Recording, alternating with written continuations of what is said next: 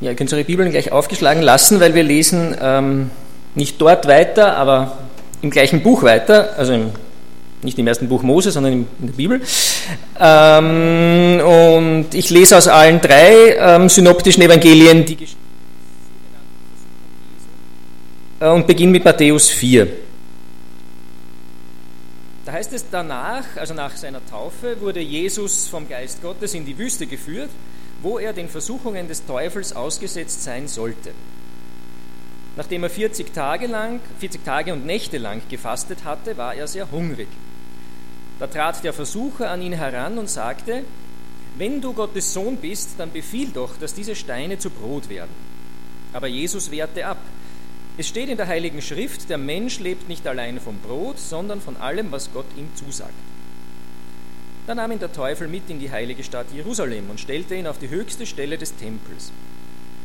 Wenn du Gottes Sohn bist, dann spring hinunter, forderte er Jesus auf. In der Schrift steht doch, Gott wird dir seine Engel schicken. Sie werden dich auf Händen tragen, sodass du dich nicht einmal an einem Stein stoßen wirst. Jesus entgegnete ihm, in der Schrift steht aber auch, du sollst den Herrn, deinen Gott, nicht herausfordern. Schließlich führte ihn der Teufel auf einen sehr hohen Berg und zeigte ihm alle Reiche der Welt mit ihrer ganzen Pracht. Das alles gebe ich dir, wenn du vor mir niederfällst und mich anbetest, sagte er.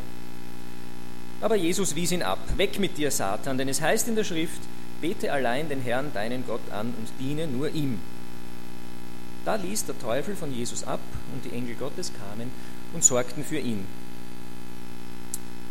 Und weil es nicht schadet, das auch nochmal zu hören, lese ich jetzt nach Lukas 4,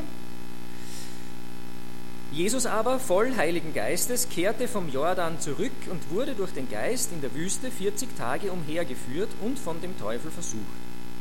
Und er aß in jenen Tagen nichts. Und als sie zu Ende waren, hungerte ihn. Und der Teufel sprach zu ihm, wenn du Gottes Sohn bist, so sprich zu diesem Stein, dass er Brot werde. Und, der Teufel, oh, und Jesus antwortete ihm, es steht geschrieben, nicht vom Brot allein soll der Mensch leben. Und er führte ihn auf einen hohen Berg und zeigte ihm in einem Augenblick alle Reiche des Erdkreises. Und der Teufel sprach zu ihm, dir will ich alle diese Macht und, und ihre Herrlichkeit geben, denn sie ist mir übergeben, und wem immer ich will, gebe ich sie. Wenn du nun vor mir anbeten willst, so soll das alles dein sein. Und Jesus antwortete ihm und sprach, es steht geschrieben, du sollst den Herrn, deinen Gott, anbeten und ihm allein dienen. Und er führte ihn nach Jerusalem und stellte ihn auf die Zinne des Tempels und sprach zu ihm, wenn du Gottes Sohn bist, so wirf dich von hier hinab, denn es steht geschrieben, er wird sein bewahren. Und sie werden dich auf Händen tragen, damit du nicht etwa deinen Fuß an einen Stein stößt. Und Jesus antwortete und sprach zu ihm, es ist gesagt, du sollst den Herrn, deinen Gott, nicht versuchen. Und als der Teufel jede Versuchung vollendet hatte, wich er für eine Zeit von ihm. Und in Markus 1 sind es typisch Markus nur zwei Verse. Da heißt es, kurz darauf führte der Geist Gottes Jesus in die Wüste. Dort war er 40 Tage lang den Versuchungen des Satans ausgesetzt. Er lebte unter wilden Tieren und die Engel Gottes sorgten für ihn aus. Und jetzt fasse ich nochmal alles zusammen, was wir hier in diesem Bericht gehört haben, in eigenen Worten in einem Kurzbericht, weil es gibt ja doch unterschiedliche Facetten. Also nach seiner Taufe am Jordan war Jesus vom Heiligen Geist erfüllt. Dieser Geist Gottes führt ihn in die Wüste und führt ihn auch in der Wüste herum.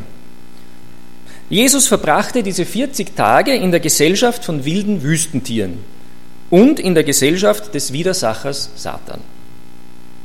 Über einen Zeitraum von 40 Tagen und Nächten hat er nichts gegessen. Während dieser 40 Tage hat der Widersacher Satan Jesus herausgefordert. Welche Proben, welche Versuchungen das alles waren, darüber berichtet uns die Bibel außer diesen drei bekannten Versuchungen nichts. Nach diesen 40 Fast- und Versuchungstagen war Jesus sehr hungrig und entsprechend geschwächt. Da kommt Satan jetzt auch noch mit diesen drei Versuchungen, die uns überliefert sind. Vielleicht noch ein paar anderen, die uns nicht überliefert sind. Jesus widersteht den drei Versuchungen und auch allen anderen und dann verlässt ihn Satan für eine mehr oder weniger kurze Zeit. Dafür kommen jetzt Engel und versorgen Jesus mit allem, was er nun braucht. Wir schauen uns das Ganze heute wie ein Bild im Museum an. Ähm, erstens sage ich was über den Rahmen rundherum. Zweitens schauen wir uns dann das Bild als Ganzes an und dann treten wir noch etwas näher und schauen uns so im Detail die drei Versuchungen an, also recht nahe. Und schauen dann auch, was das so für uns persönlich heißt. Also zuerst mal der Rahmen, ein paar Hinweise für den Hinterkopf. Man muss zwangsläufig hier etwas über den Satan sagen, wenn man über diese Geschichte nachdenkt und spricht. Wir sind da folkloristisch ein bisschen verblendet, also wenn wir Satan oder Teufel hören, dann dürfen wir nicht denken an das gehörnte Wesen mit dem Schwanz und dem Dreizack und so einer Berchtenmaske. Ähm, das wäre zu harmlos. Satan ist ein Engelwesen, ein Geschöpf, das Gott geschaffen hat ähm, und ist eigentlich, war eigentlich sehr schön, sehr mächtig, wunderbar und hat sich entschieden, das alles, die Schönheit, die Weisheit, die Macht gegen Gott einzusetzen, von Gott abzufallen. Aber er ist kein Stück Kohle sozusagen, sondern ist eigentlich ein Edelstein, ein wunderschöner, nur sobald man hingreift, ist er voller Kanten und Risse und ähm, scharfen Ecken. Man merkt, eigentlich schön, aber doch nicht schön. Aber es ist nicht die, die Krampus-Figur, die wir so kennen. Wie gesagt, das wäre viel zu harmlos. Über den Krampus kann man lachen über den Teufel nicht. Zweitens, dieses Geschehen hier ist das einzige größere in den Evangelienberichten, für das es keine menschlichen Augenzeugen gibt. Da war kein Mensch dabei, als Jesus knapp sechs Wochen in der Wüste war. Bei allen anderen Berichten, bei allen anderen Dreh- und Angelpunkten im irdischen Leben von Jesus waren Menschen dabei. Denkt an die Geburt in Bethlehem, den Besuch des Zwölfjährigen im Tempel, die Taufe, die Verklärung am Berg, all die Wunder und Predigten, alle Unterredungen, die Jesus bis zum Schluss mit den Jüngern geführt hat, Verhaftung, Verhör, Kreuzigung, Tod und dann die Begegnungen mit dem Auferstandenen, all das haben immer auch Menschen als Augenzeugen miterlebt. Sie konnten bezeugen, wie es war und dass es so war, wie es berichtet wird. Ihre Berichte sind ja auch in die frühen Evangelien eingeflossen. Und die, die beim Lukas-Musical dabei waren, die wissen auch noch, wie das so an einer Stelle war. Ich habe alles mit Augenzeugen. Ja, Helmut Nick schon wissen. Ja. Ich habe mich erkundigt und habe das wie ein Reporter zusammengestellt. Ja. Und so war es ja auch. War nicht nur im Musical so. Hier ist es anders. Jesus wird das den Jüngern nicht verschwiegen haben, denke ich später, was er da erlebt hat. Und so hat es seinen Eingang in die biblischen Berichte gefunden. Dem Heiligen Geist als eigentlichem Autor war es wichtig, uns diesen Bericht, so wie er ist, zu übermitteln. Und trotzdem steht es für den unbefangenen Leser irgendwie ein bisschen sperrig da. Wir können uns andere Berichte gut vorstellen, also wie Jesus den blinden Bartimäus heilt oder bei der Hochzeit zu Kana Wasser in Wein verwandelt.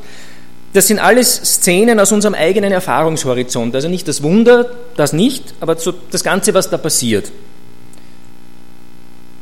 Hochzeit, Menschenmengen, Predigten, Bootsfahrten, Sturm, Mahlzeiten, Fische fangen, Hitze, Berge. Jesus redet mit Menschen, Menschen reden mit Jesus. Das können wir einordnen. Aber hier dagegen bekommen wir einen kurzen Blick in ein relativ langes Geschehen in der unsichtbaren Welt, obwohl kein Mensch dabei war. Fast möchte man sagen, ja, weil kein Mensch dabei war, ist dieser Einblick so möglich. Worauf ich aber hinaus will, ist, diesen Bericht muss man vielleicht noch mehr bewusst und entschlossen glauben als andere. Also diesem Bericht freiwillig und ohne Bedingung Vertrauen schenken, einen Vertrauensvorschuss geben. Das verstehe ich unter Glauben. Dass Jesus einen Kranken heilen kann, ähm, ist relativ leicht zu glauben, wenn man mal angenommen hat, er ist der Kyrios, der Herr aller Herren.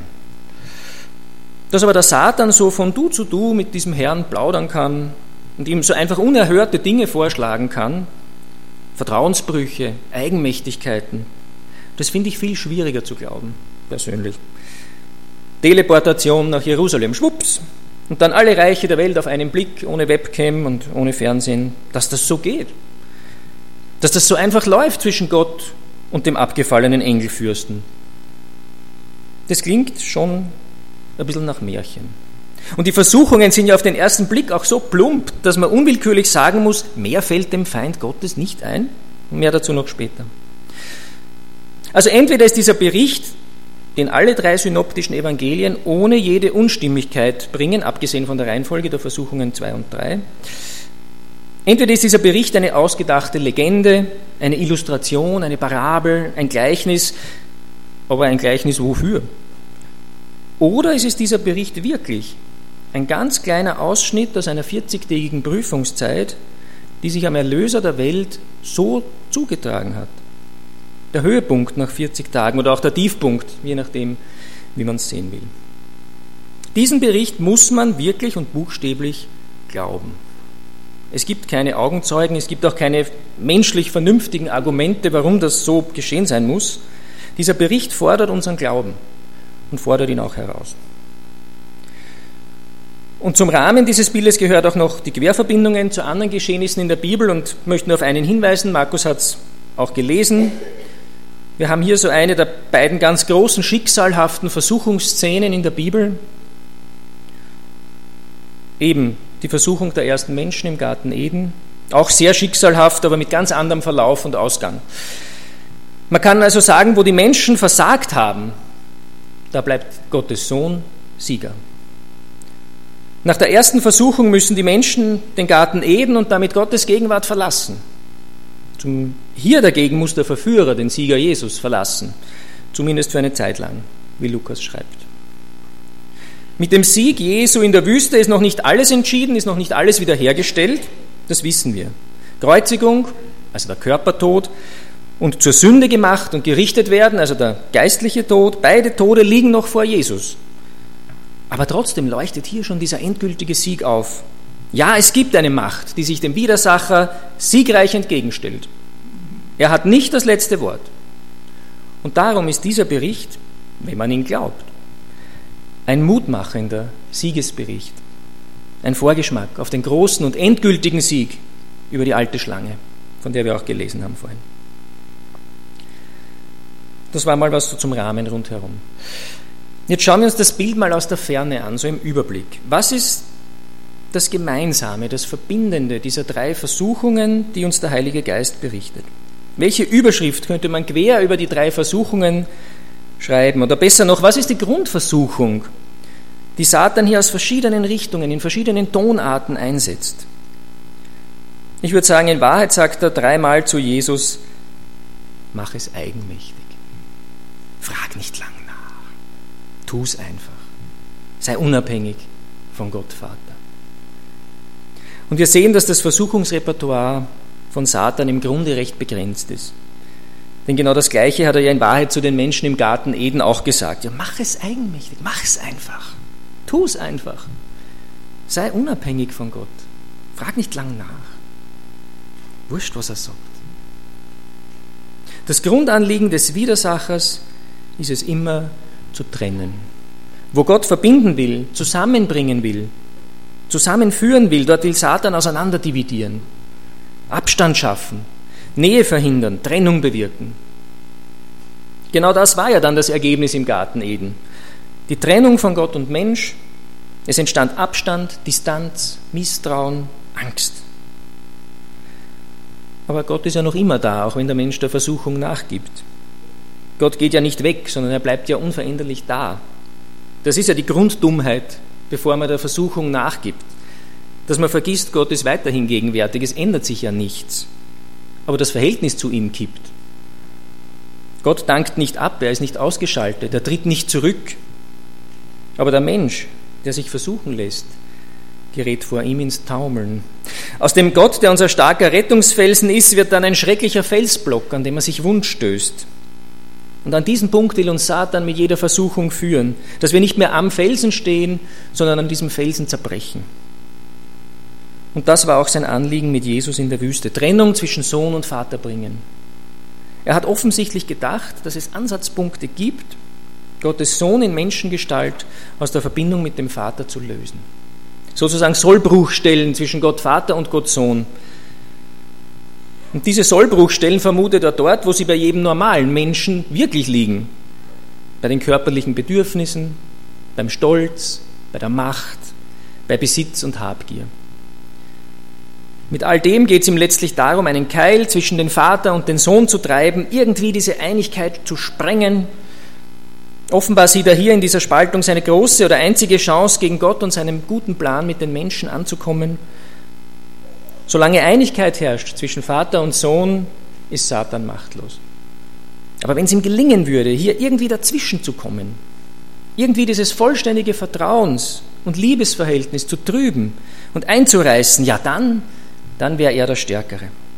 Dann wäre nicht nur Gottes Heilsplan mit den Menschen zerstört, sondern dann wäre auch irgendwie in die Dreieinigkeit ein Schatten hineingebracht, ein Schmutz, ein Riss, der Gott sozusagen zu Fall bringen könnte. Und während wir das hören, merken wir, das ist ja völlig unrealistisch. Das wird ja nie passieren, nie gelingen, den Vater und den Sohn zu trennen. Und das ist für mich beim Lesen dieses Berichts die größte Frage und das größte Staunen. Wie konnte Satan ernsthaft glauben, dass das gelingt, dass das verfängt bei Jesus? Noch dazu mit so primitiven und vor allem bei den Versuchungen zwei- und dreier lachhaften Vorschlägen. Und die Antwort ist, weil Satan Gott nicht kennt. Er hat von der göttlichen Liebe keine Ahnung. Und er hat daher auch von Gott, der die Liebe in Person ist, keine Ahnung. Er steht dem kosmischen Phänomen und Grundprinzip namens Liebe völlig feindlich, aber auch völlig ratlos gegenüber, glaube ich. Liebe muss für Satan sowas sein wie Atomphysik für einen Grashüpfer. Völlig unverständlich. Völlig absurd. Völlig außerhalb des Begreifens und Erfassens. Und Satan ahnt auch nichts von der Liebe zwischen Gott Vater und Gott Sohn, wie diese Liebe bindet, wie sie wärmt, wie sie pulsiert, wie sie lebt. Und darum kommt er, vermutlich neben vielen anderen Versuchungen, auch mit diesen drei Versuchungen zu Jesus. Und sie zeigen uns ganz, ganz deutlich, bei der Liebe zwischen Vater und Sohn ist Satan mit seinem Latein am Ende. Da fallen ihm nur Versuchungen ein, die zwar uns alle zu Fall bringen würden. Keine Frage. Aber doch niemals Jesus. Hat Satan ernsthaft geglaubt, dass Jesus zum Beispiel auf den Vorschlag, ihn anzubeten, auch nur einen Sekundenbruchteil überlegt? So ungefähr, naja, schön sind sie ja wirklich, diese Länder, und sie gehören zwar eigentlich mir und ich habe sie geschaffen, aber wer weiß, vielleicht lohnt es sich ja doch vor der alten Schlange niederzufallen auf die Knie. Also völlig absurd. Was zeigt uns das? Der geistliche Kampf, von dem wir immer wieder reden, ist ein Kampf zwischen völlig ungleichen Gegnern. Völlig ungleich. Wir Menschen sind die ganz Schwachen und können von der nächsten Instanz, sozusagen von Satan, durchaus verführt und missbraucht werden. Aber die Instanz über Satan ist unendlich stärker, unendlich größer, mächtiger. Gott ist nicht nur so ein bisschen größer als Satan, also Gott die Nase über ihm, sondern er ist in einer völlig anderen Dimension von Dimensionen als er. Und darum erfreut mich dieser Versuchungsbericht doppelt. Schon auch, weil Jesus so weise antwortet, wie niemand von uns antworten könnte. Aber vielleicht freut er mich noch mehr, weil ich mir denke, Mann, wie tief steht Satan unter Gott. Wie ungleich ist dieser Kampf. Wie plump ist die Versuchung, wie beschränkt der Horizont, wie primitiv der Ansatz, wie schwach die Argumente. Noch einmal, mich hätte er überwältigt. Nach 40 Tagen Hunger in der Wüste mit allen Folgeerscheinungen, also ich hätte allen drei Versuchungen nachgegeben, sicher. Und die Bibel warnt uns Menschen ja auch, uns, immer wieder vor den Schlichen, vor der Boshaftigkeit, vor dem Hass, des Bösen, vor dem Versuch, uns zu Fall zu bringen und zu verschlingen. Diese Warnungen gelten uns als Geschöpf. Wir wären in der Wüste nach 40 Tagen Hunger gefallen. Der Schöpfer aber, und Jesus ist der Schöpfer, durch ihn wurde alles geschaffen, er wischt diese Versuchungen weg wie ein Mannerkrümel auf der ewigen Hochzeitstafel. Jesus ist Sieger. Und da gibt es keinen Zweifel und kein Fetzelchen Platz für irgendeine Überlegung, ob es vielleicht doch anders ist. Und jetzt noch im Detail, ja, was sind denn diese drei Versuchungen? Und wie begegnen sie uns selbst heute? Mit der ersten Versuchung spricht Satan Jesus in seiner menschlichen Bedürftigkeit an. Ich, ich denke, das ist die fieseste Versuchung. Ja.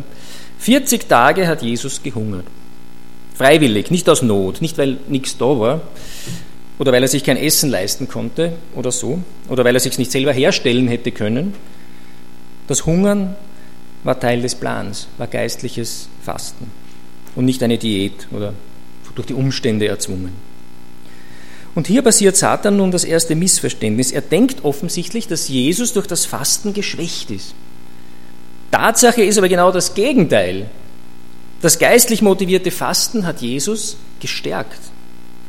Die Fokussierung weg von den weltlichen, körperlichen Bedürfnissen, ganz hin auf Gott den Vater, hat Jesus zwar äußerlich und körperlich hungrig gemacht, innerlich und geistlich aber gesättigt und gestärkt. Das ist natürlich paradox.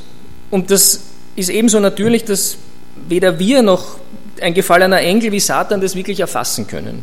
Es ist schwierig, dass man durch Verzicht auf Dinge in der Liebe und in der Erkenntnis wachsen kann. Jesus war hungrig, aber nicht geistlich schwach. Das müssen wir auseinanderhalten. Er war körperlich hungrig und natürlich wirkt sich das auch auf die Seele und auf den eigenen Geist aus. Weiß jeder, der schon mal versucht hat, länger zu fasten. Wirkt sich auch auf den Geist aus. Aber nicht auf den Heiligen Geist, nur auf den eigenen menschlichen Geist. Der Heilige Geist, der in Jesus gewohnt hat, war nicht geschwächt und nicht beeinträchtigt. Nach 40 Tagen Fasten denkt der menschliche Geist wahrscheinlich wirklich nur mehr an Lebensmittel. Aber der Heilige Geist denkt weiterhin nur an Gott. Kinder Gottes sind aber Träger, sind Wohnstätte des Heiligen Geistes, ihres Vaters. Und das heißt für uns, die Umstände in unserem Leben wirken sich vielfach auf unseren Körper und auch auf unseren eigenen Geist aus. Jeder, der Depressionen kennt, jeder, der Schmerzen kennt, jeder, der Hunger kennt, weiß das. Und erst recht Vergesslichkeit, Demenz, Koma, Bewusstlosigkeit, all das wirkt sich auf unseren menschlichen Geist aus. Und zwar negativ. Aber weil in Gottes Kindern auch Gottes Geist wohnt, ist die Schwäche unseres eigenen Geistes nicht die letzte Wahrheit, sondern die letzte Wahrheit ist, dass Gottes Geist in uns unabhängig davon ist, wie es unserem eigenen Geist und Körper geht. Sonst wären ja alle Dementen die mal gläubig waren und noch immer gläubig sind, nicht mehr so ganz in Gott. Und wir wissen, das ist Unfug. Die bleiben natürlich in Gott oder eben nicht natürlich, sondern geistlich in Gott und bleiben in ihm, weil es eben nicht auf ihre Geisteskraft ankommt, sondern auf die Kraft des Heiligen Geistes in ihnen. Deine und meine Launen, deine und meine Gefühle und Stimmungen sind nicht ausschlaggebend. Es ist nicht ausschlaggebend, ob du heute besonders gläubig bist ob du, dich, ob du heute besonders fromm denkst und Gott spürst oder nicht. Wenn es so ist, dann sei froh. Und wenn es nicht so ist, letztlich egal. Gott hat in deinem Leben Tatsachen geschaffen, Tatsachen.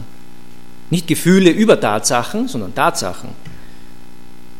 Deine Erlösung, dein ewiges Leben, deine Beziehung zu Gott.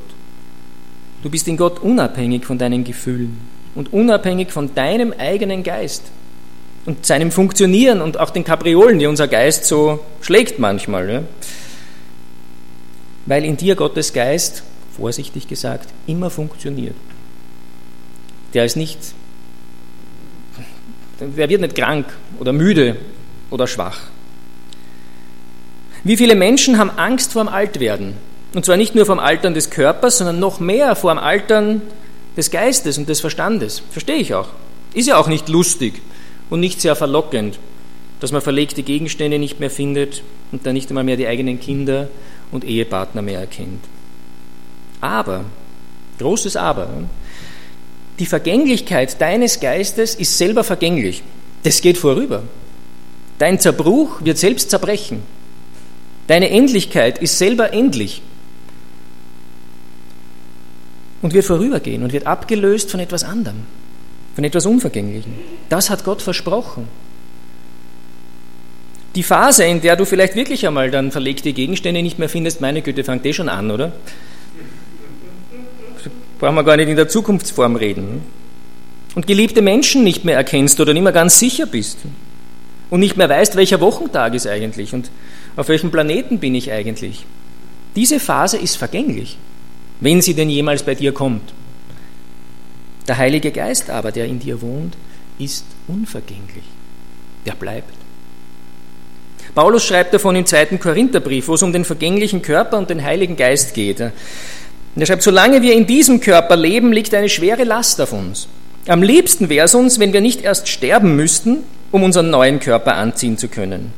Wir möchten den neuen Körper, Das war damals auch schon so, oder? Geht uns ja auch so. Wir möchten den einfach über den Alten drüber ziehen, ja? damit alles Vergängliche vom Leben überwunden wird. Auf dieses neue Leben, schreibt Paulus weiter, hat uns Gott vorbereitet, indem er uns als sicheres Pfand dafür schon jetzt seinen Geist gegeben hat. Der Heilige Geist, der in den Kindern Gottes wohnt, ist also wie eine Anzahlung auf das unvergängliche Dasein. Wenn du eine Wohnung kaufst, wo und die ist aber noch nicht fertig, dann musst du meistens 30 Prozent oder so mal Anzahlung leisten, damit du überhaupt zu bauen anfangen. Und bei Gott ist es umgekehrt. Er baut uns eine Wohnung und gibt uns, er uns, auch noch eine Anzahlung dafür. Also auch wieder paradox. Ja? Eigentlich müssten wir ihm ja eine Anzahlung geben, damit wir bei ihm dann wohnen dürfen. Er macht es aber umgekehrt. Deshalb kriegst du eine Wohnung und die zahlt auch noch was dafür und nicht irgendwas, sondern ein sicheres Pfand, den Heiligen Geist in dir. So ist Gott. Das ewige Leben haben wir schon, weil wir Gott und seinen Sohn Jesus erkennen, steht in Johannes 17. Aber wir leben es jetzt noch im sterblichen Körper, der auch immer wieder hungrig wird. Unser menschlicher Geist ist ja auch angewiesen auf eine Behausung, auf einen Körper. Und wenn das Gehirn nicht mehr so funktioniert, zieht das den menschlichen Geist in Mitleidenschaft. Aber es zieht eben nicht Gottes Geist in Mitleidenschaft. Und darum ist es so entscheidend, dass wir in unserem Glaubensleben nicht Bibelstellen abnicken und, und im Kopf unseren theologischen Gedanken erfreuen, sondern dass der Heilige Geist in uns lebt. Das ist entscheidend. Sonst gilt das alles bisher Gesagte nicht. Ohne ihn äh, gilt das nicht, wenn der nicht da ist.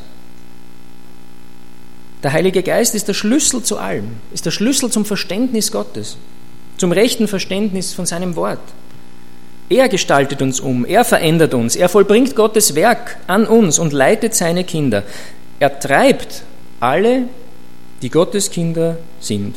So wie ihr gemeinsamer und unser gemeinsamer Motor, unsere Energiequelle. Ja, so dürfen wir diesen Vers aus dem Römerbrief auch verstehen. Dass die, die Gottes Kinder sind, die Gottes Geist treibt, dass die also auch ihre Energie von ihm her beziehen. Die Suche nach Energie ist ja ganz modern, da kommt man schnell mit den verschiedensten Menschen ins Gespräch, wenn man über Energie redet. Beschäftigt irgendwie jeden Menschen. Und hier ist die Antwort darauf. Nämlich, dass der Heilige Geist uns treibt, uns antreibt, uns betreibt.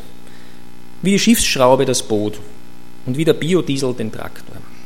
Er ist unser Treibstoff, unsere Energiequelle, unser Antrieb, ganz buchstäblich.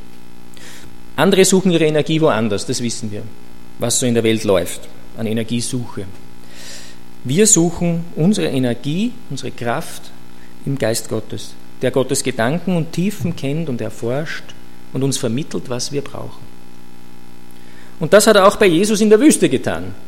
Und darum hat diese Versuchung, die bei uns sofort verfangen würde, keine Sekunde hätte ich wahrscheinlich überlegt und sofort die Steine in Brot verwandelt. Bei Jesus hat das nicht verfangen. Jesus war schwach am Leib und schwach am menschlichen Geist, aber stark im Heiligen Geist und hat darum sofort und unwidersprochen widerstehen können. Das muss man mal schaffen, ja, nach 40 Tagen hungern. Das Fiese an dieser Versuchung besteht ja auch darin, dass Satan hier an sich nichts Böses vorschlägt. Nirgendwo in der Bibel steht, dass man sich kein Brot machen darf. Und bei den Speisungswundern hat Jesus später ja dann für viele tausend Menschen Brot aus ganz wenig gemacht. Er hat sozusagen Materie, Substanz geschaffen, hinzugefügt aus wenig, fast aus nichts. Also sozusagen Brotmoleküle hervorbringen ist nichts Böses. Und um die Steine in der Wüste wäre es auch nicht schade gewesen. Das Böse besteht aber darin, dass Jesus eben eigenmächtig handeln sollte. Ohne Rücksprache mit dem Geist, der ihn in die Wüste geführt hat. Also genau diese Grundversuchung wie vorhin, mach es ohne den Vater, mach das einfach. Frag nicht lang nach. Das aber erkennen, nach 40 Tagen Hungern, geht nur im Heiligen Geist. Umgekehrt könnte man auch sagen, ja, wenn es für Jesus okay gewesen wäre, sich Brot aus den Steinen zu zaubern, hätte er dafür keinen Einflüsterer gebraucht. Auf das wäre er auch selber gekommen. Satan fügt noch hinzu, ja, wenn du Gottes Sohn bist, dann mach das doch. Dann kann es, das ist keine Schwierigkeit für dich. Schnipp mit dem Finger und es ist Brot. Und Satan weiß, dass Jesus weiß, dass er Gottes Sohn ist. Und ich setze noch eins drauf und sage, Satan weiß auch, dass Jesus weiß, dass Satan weiß, dass er Gottes Sohn ist. Und wir merken, es geht da nicht um eine Beweisführung, sondern es geht darum, den Versuchungsdruck zu erhöhen. Mit dem Hinweis, du kannst das doch. Wenn du schon Gottes Sohn bist, dann hilf dir doch selbst. Und das hat Jesus ja dann nochmal gehört am Kreuz, als die Schaulustigen zu ihm gesagt haben, wenn du Gottes Sohn bist, steig herunter. Er kannte diese Versuchung also schon. Er war durch die Wüstenzeit schon vorbereitet. Als Antwort gibt Jesus ein Bibelwort, das gar kein Verbot ist. Es gibt ja kein biblisches Verbot, du sollst dir kein Brot aus Steinen machen. Jesus verweist Satan auf die Kommunikationsbeziehung, auf die Gehörs- und Gehorsamsbeziehung zu Gott hin. Er reiht sich hier übrigens auch ausdrücklich unter die Menschen ein, ja, wenn er sagt, der Mensch lebt nicht vom Brot allein. Und das gilt auch für mich. Auch ich lebe davon, dass ich meinen Vater reden höre. Und an anderer Stelle sagt Jesus ja, das ist meine Speise, dass ich den Willen des Vaters tue, davon lebe ich. Wir lernen, Leben ist nicht Lebensmittel in sich hineinzustopfen, sondern Leben ist, auf Gott zu hören und mit ihm zu leben. Die Speise gibt er uns dazu, nach seinem Ermessen. So wie Jesus ja auch sagt, ja, kümmert euch doch nicht eben ums Essen und Trinken und ums Anziehen und diese weltlichen Dinge, das gebe ich euch dazu. Schaut doch aufs Wesentliche. Wir beten nicht das Brot an, sondern den, der es uns gibt. Und wir verehren nicht die Gaben, sondern den Geber. Und wir sind auch letztlich nicht von Dingen abhängig, sondern von dem unendlichen Wesen, das alle Dinge geschaffen hat. Was sudert die Welt und sagt, Ma, wie wird das werden mit dem Klima und Kriege und, und, und, und was alles kommen kann? Ja, stimmt. Aber wir wissen doch, ja, kann sehr unangenehm werden. Aber da gibt es einen Herrn drüber. Da gibt es einen Eigentümer dieser Welt drüber. Und den kenne ich und mit dem rede ich und den frage ich und den bitte ich. Und von jedem Wort, das er mir sagt, von dem lebe ich. Und das Brot wird er mir auch noch geben. Viel wichtiger ist, dass ich mit ihm in Beziehung stehe, als dass ich ihn vergesse, weil ich nur mehr am Brot beschäftigt bin. Er ist der Schlüssel. Jesus sagt, ich brauche kein Brot, ich brauche Gott. Bumm, ja, erster und vielleicht größter Dämpfer für den Versucher. Weil diese Versuchung war wirklich fies. Die beiden anderen Versuchungen sind von etwas anderer, ich will fast sagen minderer Qualität. Ja. Also mir kommen die so plump und so dumm vor, dass ich mir denke, die sind vor allem überliefert, damit wir was lernen. Jesus spricht hier noch mehr zu uns als zum Satan, der ihm da gegenübersteht. Diese Versuchungen machen Jesus schon auch groß, weil er so hundertprozentig passende Antworten gibt, wie sie uns nie einfallen würden. Aber noch mehr zeigen sie uns auch, wie beschränkt Satan in seinem Denken ist und wie sehr er von sich selber ausgeht und Gott überhaupt nicht kennt und versteht und damit letztlich auch seine Kinder nicht kennen und verstehen kann. Paulus sagt ja auch, dass der geistliche Mensch, also jeder, der den Heiligen Geist in sich trägt, von niemandem erkannt und beurteilt wird.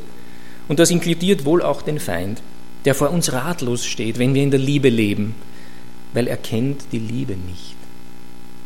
Und das sehen wir geradezu exemplarisch bei diesen beiden Versuchungen. Die Reihenfolge ist bei Lukas und bei Matthäus unterschiedlich. Ich schließe daraus, dass es keine große Rolle spielt, in welcher Reihenfolge das steht, aber es mag auch gute Gründe geben, warum das dann doch so ist. Ist auch nicht jetzt so wesentlich. Also zuerst einmal der Sprung von der höchsten Stelle des Tempels. Was für ein Vorschlag. Satan verknüpft ihn wieder mal mit dem Hinweis, ja, wenn du Gottes Sohn bist, und sagt also quasi, ja, beweis deine Sohnschaft, indem du hinunterspringst, und Gott wird beweisen, dass er mit dir ist. Beim Tempel gibt es dann viele Augenzeugen und ein solches Wunder ist doch der ideale Auftakt für ein segensreiches Schaffen im Lande Israel. So stellt man sich als Messias den Menschenmengen vor. Satan garniert das dann noch mit einem Bibelvers, herausgerissen aus allen Zusammenhängen. Vielleicht meint er wirklich, dass er damit Jesus beeindrucken kann. Aber wie gesagt, hat er wirklich geglaubt, dass Jesus das in Betracht zieht, darunter zu springen? Sind das die härtesten Brocken, die er auf Lager hat? Nochmals, uns Menschen hätte er damit überwältigt, wahrscheinlich, obwohl da bin ich auch nicht so sicher im Hinblick auf manche Menschen. Wäre Martin Luther gesprungen? Billy Graham? Wäre Arnold Köster runtergesprungen? Ich weiß es nicht. Aber wir wissen, dass Jesus keine Sekunde überlegt. Das ist gar kein Thema für ihn. Die Liebesbeziehung zum Vater verbietet einen solchen Umgang mit Gottes Gnade. Es wäre gegen die Liebe, es wäre Unfug, es fügt sich nicht ein. Und darum unterbleibt das. Alles nur das nicht, nur keine Gefährdung dieses ungetrübten Einvernehmens mit dem Vater. Das ist Jesus das Wichtigste. Wie, gesagt, wie, wir, wie, ich vorhin gesagt habe, er selber sagt, ich lebe davon, dass ich das tue, was der Vater will. Wenn ich das nicht tue, dann verhungere ich, innerlich nämlich. Das ist meine Speise, dass ich seinen Willen tue. Nichts außerhalb des göttlichen Plans. Kein Abweichen vom vorgezeichneten Weg und von den Schritten im Gehorsam und in der Abhängigkeit vom geliebten Vater. Und das ist dann auch eine wesentliche Lehre für uns, weil wenn Jesus unser Vorbild ist, sollten wir ja auch so leben. Alles, nur keine Eintrübung des Verhältnisses zum Vater und zum Sohn und zum Heiligen Geist. Ich will keinen Vorschlag annehmen, keiner Versuchung nahe treten, keine Idee betrachten, die dieses Einvernehmen stören könnte, in Frage stellen könnte, betrüben könnte. Und da merken wir, wie anders wir sind als Jesus. Wir treten mancher Versuchung nahe, schauen uns manchen Vorschlag innerlich näher an, lassen manches in Schwebe, wo wir doch ganz klar Nein sagen sollten. Nein. Eben weil die Eintrübung der Gottesbeziehung droht. Jesus ist da glasklar und kompromisslos. Und genau deshalb kann die Bibel über ihn sagen, in allem wurde er versucht wie wir und doch ohne Sünde. Vielleicht haben wir auch schon mal gedacht, ja, ob Jesus wohl mal einer schönen Israelitin nachgeschaut hat ja, oder nachgepfiffen hat, als Mensch, als Mann, der er ja war, mit Hormonen und allem, was dazugehört. Und ja, diese Versuchung wird vielleicht auch mit gemeint sein und nein, hat er nicht. Er ist ohne Sünde geblieben, selbst nach dem hohen, enorm hohen Anspruch des Vaters. Ohne Sünde. Aber in Wahrheit sind die schweren Kaliber der Versuchung, glaube ich, nicht auf diesem Gebiet, sondern auf anderem zu suchen. Letztlich beim Eifersüchtigen. Eifersüchtigen bewahren der ungetrübten Gottesbeziehung, auf deren Eintrübung ja letztlich jede Versuchung abzielt in unserem Leben. Es geht ja immer darum, mach es, frag Gott nicht, tu es einfach, das geht schon. Sei unabhängig. Darin wurde Jesus versucht, wie wir, und blieb doch ohne Sünde. Das ist die wesentliche, die potenziell tödliche Versuchung, von der sich dann alle Teilversuchungen ableiten, auch ins Sexuelle, ins Stolze, ins Habgierige, ins Eifersüchtige, ins Lieblose. Die Versuchung zum Besitz, auch zur Macht, ist dann die dritte. Und hier ist ja das Bemerkenswerte, die geradezu abenteuerliche Bedingung, die Satan stellt. Nicht zu einem Menschen, sondern zu Gottes Sohn, sagt er ernsthaft, brauchst nur vor mir niederfallen und mich ein bisschen anbeten. Das reicht dann schon, dann kriegst du alles. Oh Mann, das kann er doch nicht ernst gemeint haben, Jesus gegenüber. Wie sehr verkennt er Jesus? Wie sehr irrt er sich in den Motiven und in der Stärke dieser innergöttlichen Liebesbeziehung? Gott sagt ganz klar, die ganze Erde gehört mir. Ich weiß, es gibt auch Ausleger, die sagen, Herr Satan ist aber der Herr, Fürst der Welt und ich weigere mich zu glauben, dass doch nur ein Fetzelchen Erde dem Satan gehört. Gott sagt ganz klar, die ganze Erde gehört mir. Über die Besitzverhältnisse gibt es keinen Zweifel. Satan bietet etwas an, was ihm gar nicht gehört. Dass ein Hungriger sich Steine in Brot verwandeln will, das verstehen wir, das ist wirklich eine Versuchung. Und dass ein Eingreifen von Engeln bei einem Sprung vom Tempel hinunter ungeheures Aufsehen erregen würde, das verstehen wir auch, das ist auch eine Versuchung aber König auf der Erde sein, in allen Ländern, um den Preis Satan, nicht irgendwen, Satan anzubeten, das hat eine andere Qualität, aber im Negativen. Für mich bricht da etwas durch, was abseits aller Vernunft und Kalkulation liegt. Hier bricht ganz roh und ungeschminkt und undiplomatisch und hemmungslos durch, was Satan will. Herr sein, angebetet werden. Und zwar vom Herrn der Herren selber, wenn es irgendwie geht. Satan lässt hier alle Hemmungen fallen, alle Masken, alle Taktik. Kein Wunder, dass er hier auch keinen Bibelvers mehr ins Treffen führen kann. Es gibt keinen solchen Vers, aus dem sich die Anbetung Satans irgendwie begründen ließe. Die Fratze mit dem höflichen Gesicht baumelt sozusagen noch am Gummiband, nachdem er sie sich runtergerissen hat, während er jetzt sein hässliches Gesicht zeigt und sagt, ich will Gott sein. Ich will angebetet werden, sogar von Gott selber. Da wird ein Irrsinn sichtbar, eine Verrücktheit, eine Raserei. Und das macht diese Versuchung wirklich gruselig. Wenn man bedenkt, wem er gegenübersteht. Ist ja nicht irgendwer, der Herr der Herren, der Schöpfer. Und dem schlägt er sowas vor. Sein nacktes teuflisches Wesen wird sichtbar. Die hemmungslose Forderung an den Sohn Gottes, fall vor mir nieder und bete mich an. Der Lohn dafür ist unbedeutend. Ja? Wenn Jesus das wirklich getan hätte, dann wäre es gar nicht mehr zur Übergabe aller Länder und Reiche an ihn gekommen. Die ganze Geschichte des Kosmos wäre zu Ende gewesen irgendwie. Gott hätte abgedankt. Satan wäre Sieger. Und wir merken wieder, das ist völlig absurd, das ist undenkbar, das ist unmöglich. So ist Gott einfach nicht. So wenig kennt der Feind den Herrn des Universums wirklich, gegen den er rebelliert. Und wir kommen damit an den Punkt des Ganzen. Jesus sagt uns auch mit diesem Geschehen wieder, fürchtet euch nicht. So gruselig es ist, fürchtet euch nicht. In der Welt, da habt ihr Angst. Aber ich habe die Welt überwunden. Hier in der Wüste hat er den Fürsten der Welt, wenn man diesen Titel so sehen will, überwunden. Vorübergehend, denn der Satan zog sich ja nur eine Weile zurück. Aber dann kommen die Siege über die Dämonen, über die Naturgewalten, über die Krankheiten und dann kommt der Sieg am Kreuz. Es gehört alles zusammen, weil es immer derselbe Sieger ist. Es ist immer derselbe, der gesiegt hat. Treibt dich Gottes Geist? Ist er dein Kraftstoff, dein Benzin oder Diesel, je nach Geschmack? Ist er dein Ökostrom, deine Energie, dein Motor? Oder suchst du noch woanders? Der Heilige Geist in dir ist unabhängig von deinem eigenen Geist. Er ist eben eine völlig eigene Größe in unserem Leben und im Leben des Kosmos. Fürchte dich nicht. Fürchte dich nicht. Was auch an Herausforderung, an Versuchung, an Niederlage kommen mag. Jesus hat gesiegt. Und du kannst dich im Heiligen Geist immer an die Seite des Siegers stellen. Wo wir schwach sind, ist Jesus stark. Wo wir leicht fallen, ist er der Felsen, der hält. Und wo der Hunger, der Stolz, der Übermut, die Oberflächlichkeit in unserer Beziehung zu Gott, wo uns das ins Wanken bringt, da fordert er uns auf, lass dich von Gottes Geist bestimmen. Lass ihn stark sein in dir, damit du widerstehen kannst. Jakobus fordert uns auf, widersteht dem Satan, dann flieht er vor euch. Ja, aber das kann nur jemand tun, der im selben Geist lebt wie Jesus in der Wüste damals, sonst wird es nichts mit dem Widerstand. Aus eigenem heraus, nö, wird nicht gelingen. Oder noch besser, ja, dem Satan widerstehen kann nur jemand, in dem derselbe Geist lebt, der damals in Jesus in der Wüste gelebt hat. Fürchte dich nicht. Wir sehen in manchem in der Welt, in unserem persönlichen Leben das Wirken des Feindes, das stimmt.